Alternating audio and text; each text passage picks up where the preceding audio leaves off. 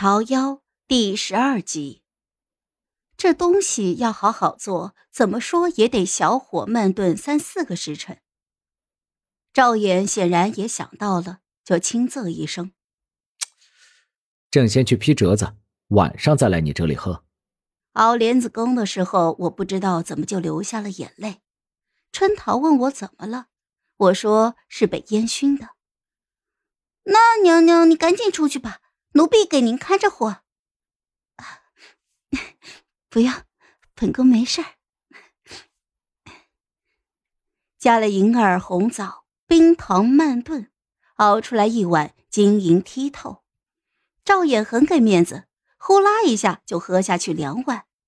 我笑着问他：“好喝吗？”“嗯，好喝。明年夏天。”朕等着喝你那个有荷叶清香的。皇上，你爱臣妾吗？朕待你之心，天地可见。皇后呢？你猜。腰上的软肉实实在在的被挠了一下，赵衍摁着我挠，我是拼死反抗，也不知怎么的就闹到了榻上去了。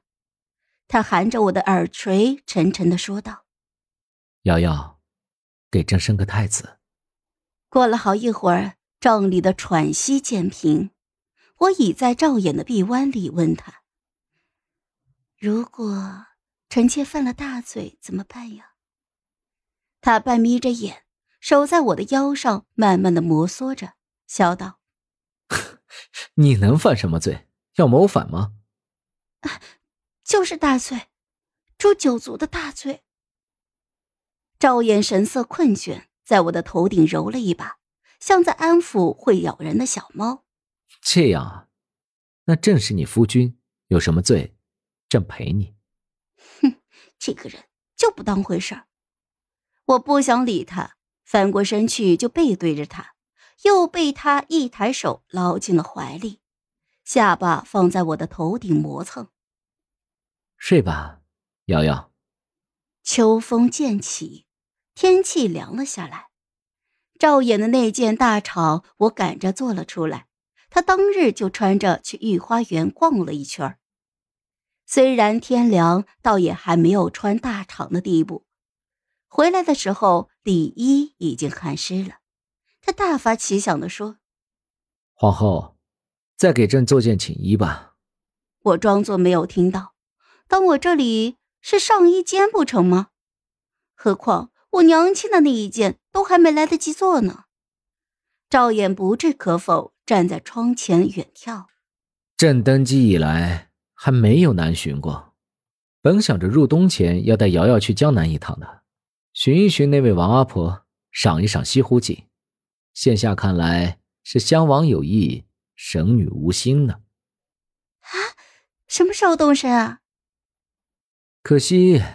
路上少了一件合身的寝衣，路途颠簸，舟车劳顿，朕只怕身体吃不消，还是算了吧。啊，皇上喜欢什么款式啊？龙凤呈祥就好。帝后难寻，也不是说动身就能够动身的。各级官员沿路要接见，在何处行宫下榻，走陆路还是水路？每一件事情都要各部议了又议，拖拖拉拉的，这不就过了小半个月？锦衣落下最后一针的时候，我瞧见窗外头的桃树都打了花苞了。十月半，霜打残菊的季节，皇后娘娘宫里的桃花却挂满了枝头，这是大大的吉兆。消息传出去之后，甚至还有作诗。称颂的，我觉得这些读书人有的时候拍起马屁来，还真是，嗯，无所不用其极呀。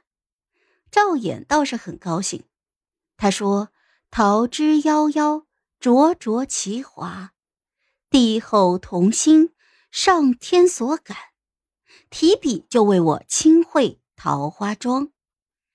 至于春桃，他大哭了一场。说没有想到这桃树开花开得这样早，我打趣道：“哼，都怪你日日浇水，成天在他的面前晃荡。桃树这不日日见着春桃，等不到春天就要成精了。这天黄昏，我正在练字，就见赵衍跟阵风似的旋进了大明宫里。他眉梢眼角结含着春风，一进门就把人都给赶了出去，抱起我来转了个大圈儿。瑶瑶，都准备好了，咱们去南巡，三日后出发。三日后。我下意识的往窗外看了一眼，花苞绽开一线，已是含苞待放。南巡啊，见识天地广阔，山河壮美，我在梦里都想着去的。可惜，咱们坐船只沿大运河南下，至清江闸渡黄河，再往南走，到扬州渡长江，返程走镇江，寄明孝。哎，你在看什么？啊，皇上要祭明孝陵是吗？皇后也在担心这棵树，看不到花开，确实是很可惜。不过没关系，朕会派人仔细的照顾，它年年都会开的。来年正在陪你赏花。说起来，苏州园林不错，你要是有喜欢的，正在宫里给你仿建一个。色令智昏，皇上这个样子不像是明君呀。大胆，敢说朕是昏君？朕就是觉得以前负你良多，瑶瑶这么好，朕怎么没早点发现呢？一个园子而已，哪里抵得上你万一？你我夫妻不用说这些。